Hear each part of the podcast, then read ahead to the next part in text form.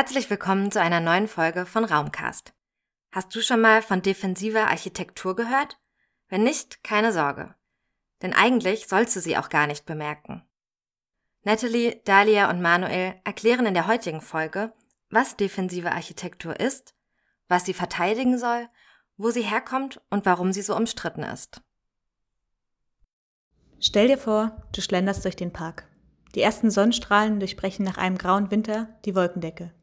Dir fallen Knospen an den Bäumen auf und du lauschst dem Vogelgezwitscher. Der Frühling macht sich bemerkbar. Um das genießen zu können, sehnst du dich nach einer Parkbank. Du entdeckst eine. Perfekt. Ein leuchtendes Schild erklärt, Benutzung 50 Cent. Jetzt siehst du auch die Stacheln auf der Sitzfläche. Der Moment der Freude wandelt sich in vollkommenes Unverständnis. Du denkst, muss ich nun Geld bezahlen, um mich auf eine Bank setzen zu können?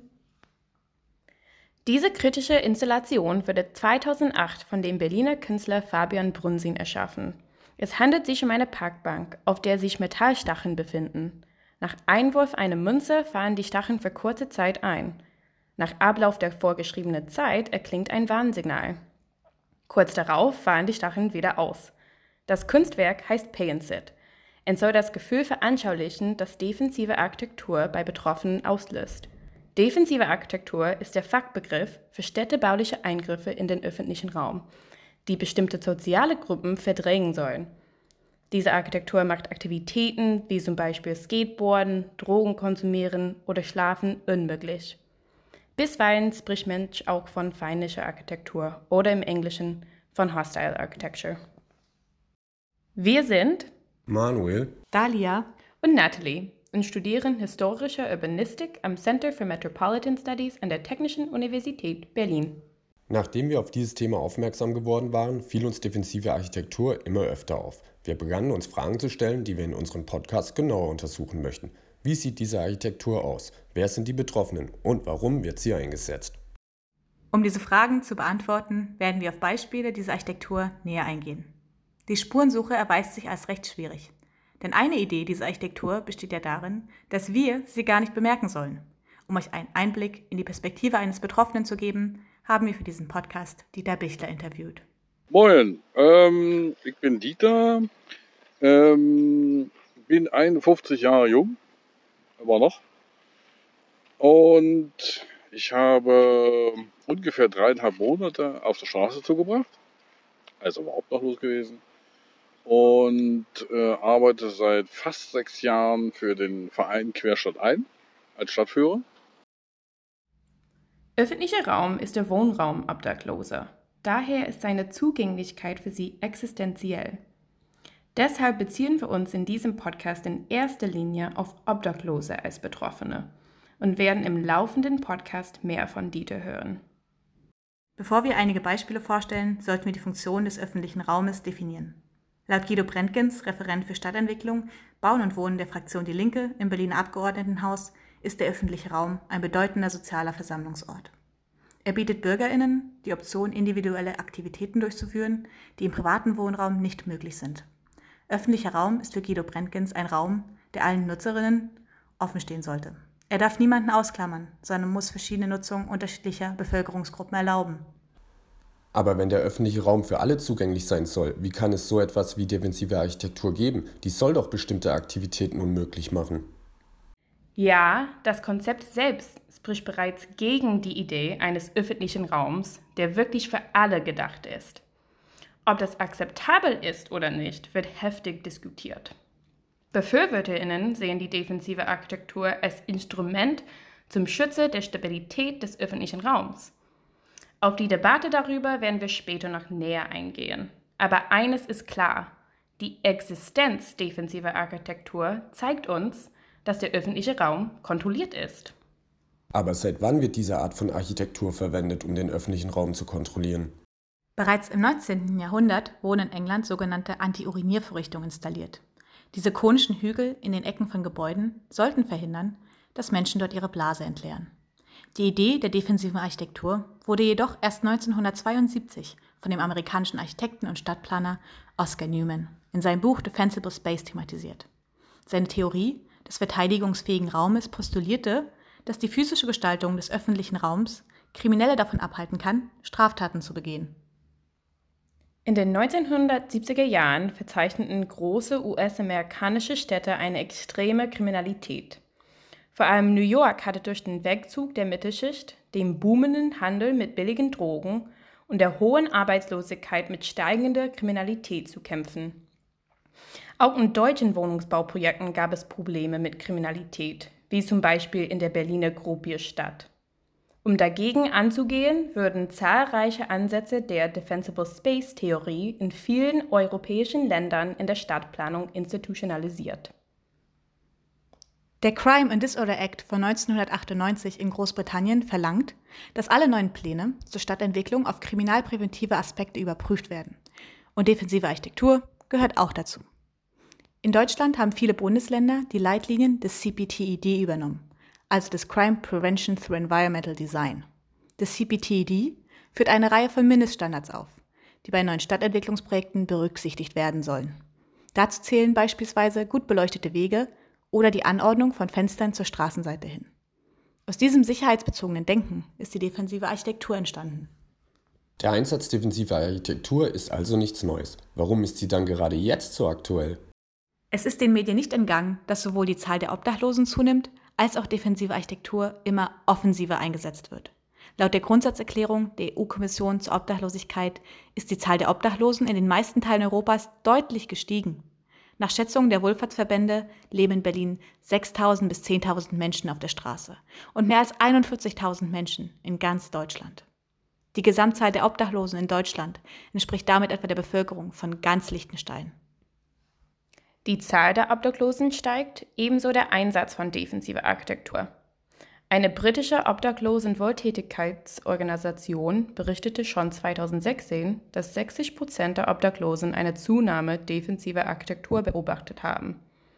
Laut einem Bericht des amerikanischen National Law Center on Homelessness and Poverty von 2016 nahmen in den USA in den letzten zehn Jahren Schlafverbote in öffentlichen Räumen um 52 Prozent zu. Die Maßnahmen gegen das sogenannte Loitering sind um 88 Prozent gestiegen. Dieses negativ konnotierte Wort aus dem Angloamerikanischen bezeichnet den längeren Aufenthalt an einem öffentlichen Ort ohne ersichtlichen Grund. Im Gegensatz zu den USA und England gibt es in Deutschland keine umfassenden Daten. Deshalb ist es hilfreich, europäische und amerikanische Angaben heranzuziehen, um allgemeine Trends zu erfassen. Aus den Daten geht hervor, dass die Zahl der Obdachlosen sowie die Maßnahmen zur Kontrolle des öffentlichen Raumes zugenommen haben. Die Medien fokussieren sich im Kontext der feindlichen Architektur hauptsächlich auf die Obdachlosen. Sind sie denn die einzigen Betroffenen? Nein, es gibt noch andere Gruppen, zum Beispiel Skateboarderinnen, Drogenkonsumentinnen, Jugendliche oder sogar Vögel. Eines der berühmtesten Beispiele defensiver Architektur ist die Camden Bank in London. Normalerweise brauchen Skateboarderinnen eine gerade Kante zum Skaten. Die Kanten dieser Bank sind unregelmäßig und unterschiedlich hoch, was die Bank für das Skateboarden unbenutzbar macht. Auf öffentlichen Toiletten wird oft blaues Licht eingesetzt, damit Drogenkonsumentinnen ihre Wehen nicht erkennen. In den USA spielen einige öffentliche Schwimmbäder nachts einen hohen Ton. Nur junge Menschen können diese Frequenz hören und sollen so vom Einbrechen abgehalten werden.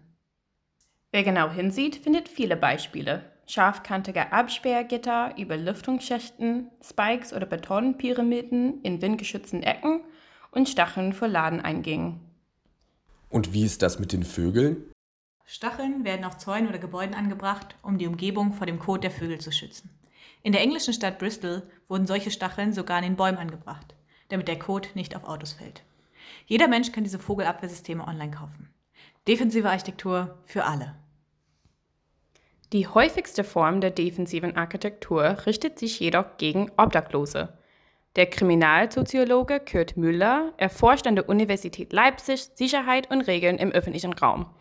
Er erklärt, warum andere Menschen sich durch Obdachlose oft beunruhigt fühlen. Sie symbolisieren sozialen Abstieg, was ein Gefühl der Beklemmung und Verunsicherung auslösen kann. Nicht wenige KommunalpolitikerInnen und GeschäftsinhaberInnen sehen dadurch das Stadtimage und das Konsumklima gefährdet. Deshalb sollen die Obdachlosen aus den Stadtzentren verdrängt werden. Betrachten wir drei konkrete Beispiele.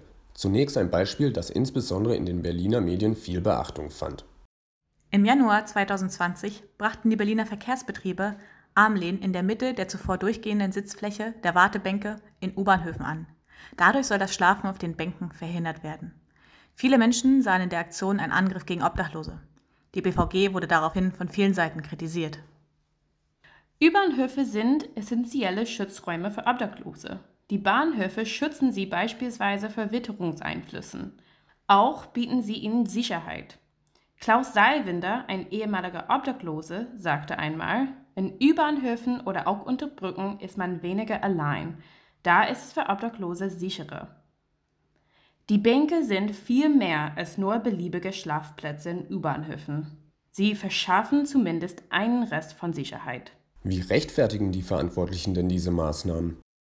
Die BVG-Pressesprecherin Petra Nelkin bestritt jede Motivation, Obdachlose aus den U-Bahnhöfen zu verdrängen. Bei der BVG werde niemand auf der Treppe erfrieren, sagte sie. Begründet wurde die Maßnahme damit, dass die Armlehnen als Aufstehhilfe für ältere Menschen angebracht wurden. Doch das wollten viele Berliner nicht glauben. Selbst wenn die eigentliche Absicht nicht darin bestand, Obdachlose zu verdrängen, ist dies doch billigend in Kauf genommen worden. Wir haben den ehemaligen Obdachlosen Dieter gefragt, ob er schon mal von solchen Maßnahmen betroffen war. Bushaltestellen, kennt ja jeder. In den Bushaltestellen gab es früher bis ungefähr Jahrtausendwende rum, gab es fast ausschließlich Holzbänke. Und zwar durchgehende Holzbänke, keine Sitze oder so. Ähm, irgendwann bei der Jahrtausendwende rum wurde es angefangen, diese Sitze, äh, diese Bänke auszutauschen. In Metall, einzelne Metallsitze oder einzelne Plastiksitze. Ja, warum wohl? Ist jedem, glaube ich, selbst ergründlich, ähm, dass man Leute wegscheuchen möchte, die dort auch schlafen mögen.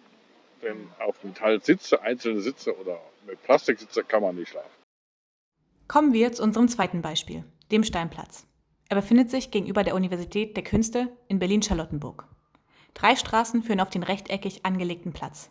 Er liegt an der relativ stark befahrenen Hardenbergstraße. Vor der Umgestaltung im Jahr 2017-18 durch das Bezirksamt Charlottenburg-Wilmersdorf war der Platz dicht bewachsen. Das schützte ihn vor Einblicken und Lärm. Für das Umbauprojekt wurde 2015 ein Wettbewerb mit dem Titel Campus meets Steinplatz ausgeschrieben. Drei TU-Studenten gewannen den Wettbewerb mit einem Entwurf, der eine klare und offene Gestaltung der Anlage vorsah. Anschließend wurde dieser durch ein Landschaftsplanungsbüro konkretisiert. Die tiefer gelegte Wiese des Platzes ist von allen vier Seiten durch Wege erschlossen. Bäume und Buschwerk an der Hardenbergstraße wurden komplett entfernt, damit sich der Platz zur Universität hin öffnet. Auf der offiziellen Webseite des Bezirksamts Charlottenburg-Wilmersdorf wird das Konzept der Umgestaltung wie folgt beschrieben. Seit seiner Umgestaltung im Sommer 2018 öffnet sich der Platz noch mehr für seine Anwohnerinnen, die Studierenden oder Mitarbeiterinnen der umliegenden Geschäfte und Institutionen. In diesem Sinne kann der Steinplatz durch all seine Nutzerinnen, aber auch für ein neues Publikum ab 2019 vielfältig bespielt werden. Was sagt Dieter zu der Bespielbarkeit durch alle Nutzerinnen? Früher waren wir da manchmal bis zu 30 Leute, da geschlafen haben, gerne geschlafen haben weil man von draußen nicht sehen konnte, wer da schläft oder ob überhaupt jemand schläft. Man konnte nichts sehen. Ähm, heutzutage ist der nun mal so einsichtig. Ringsherum, wenn du Glück hast, schlafen da vielleicht noch drei oder vier Leute, wenn überhaupt. Das sind die hartgesottensten. Das meine ich, die sind dann wahrscheinlich schon stark alkoholisiert, weil es denen dann egal ist, wo sie schlafen. Es wurden also ehemalige Nutzerinnen von dem Platz verdrängt. Einem solchen Entwurf gehen üblicherweise städtebauliche Analysen voraus. Inwiefern die Obdachlosen dabei nicht gesehen wurden, bleibt ungewiss. Ob es reine Ignoranz oder gezielte Verdrängung gewesen ist, lässt sich nicht herausfinden. Wie wir in den beiden Beispielen gesehen haben, berufen sich die Befürworterinnen defensiver Architektur in der Regel auf eine allgemeine Verbesserung des Stadtbilds oder eine Steigerung der Aufenthaltsqualität. Mensch ist aber schon erstaunt, dass Expertinnen eine mögliche Verdrängung nicht mitbedacht haben wollen, obwohl das Problem in den Medien doch bereits diskutiert worden ist. Unser drittes Beispiel defensiver Architektur geht in eine ganz andere Richtung. Städte setzen nicht nur physische Elemente ein, um unerwünschte Gäste zu vertreiben, sondern auch immaterielle Methoden. Beispielsweise verbreiten manche Ladenbesitzer nachts Ammoniak oder andere üble Gerüche in Geschäftseingängen, um Obdachlose davon abzuhalten, vor dem Laden zu schlafen. Dieter hat diese Taktik auch erlebt. Die haben halt Ammoniak oder sowas ähnliches, keine Ahnung, versprüht. Ähm, und die gesamten Eingänge, die waren so beißend in der Nase, du kannst, konntest dich nicht hinsetzen. Eine weitere immaterielle Methode ist der Einsatz von atonaler Musik. Ach, Arnold Schönberg und Alban Berg als Ammoniak für die Ohren? Ja, genau. Ihre Kompositionen sollten in Dauerschleife über Lautsprecher mit geringer Qualität wieder und wieder abgespielt werden. Diese Strategie zur Verdrängung unerwünschter Personengruppen war Teil der Qualitätsoffensive der Berliner S-Bahn. Durch den Einsatz atonaler Musik sollte der S- und U-Bahnhof Hermannstraße in Berlin freundlicher, sauberer und sicherer werden. Ist das nicht eine Diffamierung dieser Kunstrichtung? Das stellt sie als unhörbar und quälend dar, obwohl es viele Leute gibt, die gerne Geld für Aufführungen dieser Musik ausgeben. Ja, genau das wurde auch kritisiert. Dieses Vorhaben in Berlin kippte, als die Öffentlichkeit davon erfuhr. Die Initiative Neue Musik veranstaltete ein Konzert am S-Bahnhof, bei dem ein Ensemble atonale Musik spielte. Nach dieser Protestaktion verzichtete der Bahnhofsmanager auf diese Maßnahme. In all unseren Beispielen sind die negativen Aspekte dieser Intervention deutlich geworden. Was spricht dann dafür, defensive Architektur überhaupt einzusetzen? Lasst uns die Meinung von jemandem einholen, der diese Strukturen aktiv gestaltet. Dean Harvey ist Mitbegründer der Factory Furniture, einer Firma, die defensive Architektur herstellt. Auch die Camden Bench, von der wir euch zu Beginn bereits erzählt hatten, wurde durch seine Firma Factory Furniture entworfen. Wie argumentiert Dean Harvey dann für die Camden Bench? Er räumt ein, dass die engen, schrägen Sitzflächen zwar Obdachlose vom Verweilen und Schlafen abhalten, jedoch ist ihm das Vorgehen gegen die Drogenkriminalität wichtiger. Und da funktioniert die Bank. Es ist unmöglich, in dem ungeraden Betonklotz Drogen zu verstecken. Dean Harvey versteht defensive Architektur also hauptsächlich als Maßnahme zur Förderung der öffentlichen Sicherheit. Wäre das auch nicht mit einer geraden Betonbank möglich? Sicherlich, nur ließe sich damit weniger Geld verdienen. Die Marketingstrategie wirbt mit dem multifunktionalen Charakter der Bank. Ob Skateboard fahren, schlafen oder Drogen verstecken, diese Bank verhindert alles, was unsicher ist. Und Safety Sells. Mit der Sicherheit argumentieren andere übrigens auch. Und zwar mit der Sicherheit der Obdachlosen. So sei es gefahrloser für die Obdachlosen, wenn sie sich andere Schlafplätze suchten. Durch defensive Architektur werden sie zum Beispiel davor bewahrt, in Bahnhöfen zu schlafen und damit den starken, gesundheitsschädlichen Reinigungsmitteln ausgesetzt zu sein. Ha, und wo sollen die Obdachlosen hingehen? Das klingt fast so, als hätten sie eine Wahl. Ist es denn nicht wahrscheinlicher, dass sie dann auf dem Boden der Bahnhöfe schlafen und dadurch den Reinigungsmitteln noch unmittelbarer ausgesetzt sind? Dean Harvey sieht das folgendermaßen. Architekturen sind für ihn Objekte die nicht weiter anpassbar sein müssen. Einfach gesagt, eine Bank ist zum kurzweiligen Sitzen da und nicht zum Schlafen. Am besten verhindert sie auch gleich, dass Jugendliche sich zu lange auf ihr aufhalten oder Skateboarderinnen sie befahren. Er gesteht zwar ein, dass wir vorsichtig sein müssen, welches Verhalten wir nicht tolerieren, jedoch ist für ihn die Sicherheit im öffentlichen Raum entscheidend. Den Haber argumentiert, es sei besser, unbequeme Bänke zu haben, als gar keine. Die Stadt würde Bänke, die diesem Sicherheitsdenken zuwiderlaufen, ohnehin entfernen. Lieber seine unbequemen Bänke als gar keine. Es gibt also keine Alternative? Für die Kommune vielleicht, aber nicht für Dean Harvey. Aber es gibt auch Menschen, die Alternativen entwickeln. Während Dean Harvey gutes Geld mit defensiver Architektur verdient, entwirft der Architekt James Furser kleine modulare Boxen, in denen Obdachlose schlafen können. Das Projekt nennt sich Homes for the Homeless. Diese Boxen befinden sich über öffentlichen Gehwegen. Sie sind an Hauswänden angebracht und können über eine ausklappbare Leiter betreten werden. James Furser findet, gestaltete Räume, die darauf abzielen, Menschen von ihrer Nutzung abzuhalten, widersprechen dem Zweck von Architektur. Auch macht er darauf aufmerksam, dass Stacheln und unebene Flächen gefährlich für Kinder, ältere und beeinträchtigte Personen sind. Also die Bank lieber doch offen für verschiedene Nutzungen gestalten? Ja, James Furser räumt zwar ein, dass die Aufgabe der Architektur nicht darin besteht, Obdachlosigkeit und andere soziale Probleme zu lösen. Jedoch braucht der städtische Raum sichere und inklusive Orte for the Homeless, um zumindest eine temporäre Lösung zu bieten. Für James Fraser ist es wichtig, genau zu prüfen, welches Verhalten wir als kriminell ansehen möchten und welches nicht. Er sieht keinen Grund dafür, Obdachlosigkeit zu kriminalisieren und fragt sich, warum durch defensive Architektur verhindert werden soll, dass Jugendliche sich im öffentlichen Raum treffen. Dean Harvey und James Furser vertreten zwei völlig unterschiedliche Meinungen über den Einsatz defensiver Architektur. Dean Harvey rühmt den Gewinn an Sicherheit, während Furser vor der Ungerechtigkeit warnt, die damit einhergeht. Anknüpfend an James Furser haben wir uns auch die Frage gestellt, was es über eine Gesellschaft aussagt, wenn die Menschen, deren Verhalten nicht der Norm entspricht, verdrängt werden. Ist das denn eine gesunde Gesellschaft? Laut Guido Brenkens funktioniert der öffentliche Raum nur, wenn die Bedürfnisse aller Bewohnerinnen berücksichtigt werden. Das ist das Problem der defensiven Architektur. Jedes Mal, wenn sie zum Einsatz kommt, wird darüber entschieden, wer am Leben im öffentlichen Raum teilhaben soll und wer nicht. Zweifellos ist die Sicherheit wichtig, aber es ist noch wichtiger, kritisch zu betrachten, was wirklich bedrohlich ist und was nicht. Der Einsatz der defensiven Architektur ist umstritten. Auf jeden Fall hat das Interesse für das Thema zugenommen. Unter dem Hashtag Defensive Design auf Instagram gibt es mehr als 500 Posts. Beispielsweise haben Bürgerinitiativen in Toronto, Washington DC und Paris interaktive Karten erstellt, auf denen Menschen defensive Architektur in ihrer Stadt betrachten können.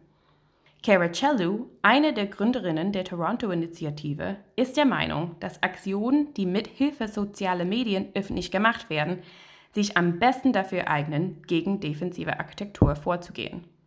Der mediale Aufschrei, der durch ihre Initiative provoziert würde, sorgte dafür, dass ein bereits angebrachtes Abwehrgitter an einem Heizungsschacht in der Innenstadt von Toronto wieder entfernt würde.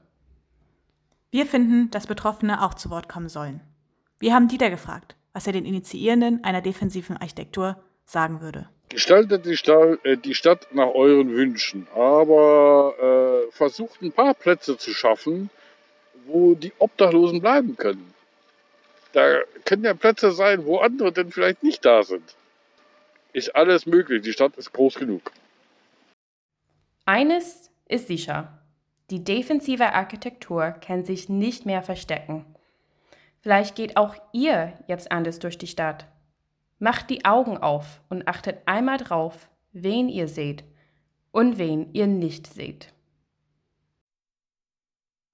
Das war die Folge, wenn die Parkbank sagt, hau ab, defensive Architektur von Natalie Walter, Dalia Esser und Manuel Kopp. Wo habt ihr Beispiele defensiver Architektur entdeckt? Und was haltet ihr davon? Wir freuen uns auf eure Fotos und Kommentare zum Thema. Und wenn ihr mehr erfahren möchtet, dann schaut in den Blog vom Raumcast. Dort findet ihr auch eine Literaturliste und weitere interessante Quellen. In der nächsten Episode des Raumcasts geht es um ein ganz anderes Thema, autonomes Fahren. Hier erfahrt ihr, wie der aktuelle Stand der Entwicklungen aussieht und welche Potenziale, aber auch Risiken für die Gesellschaft und den öffentlichen Raum durch autonomes Fahren entstehen. Das war der Raumcast, der Podcast zum öffentlichen Raum.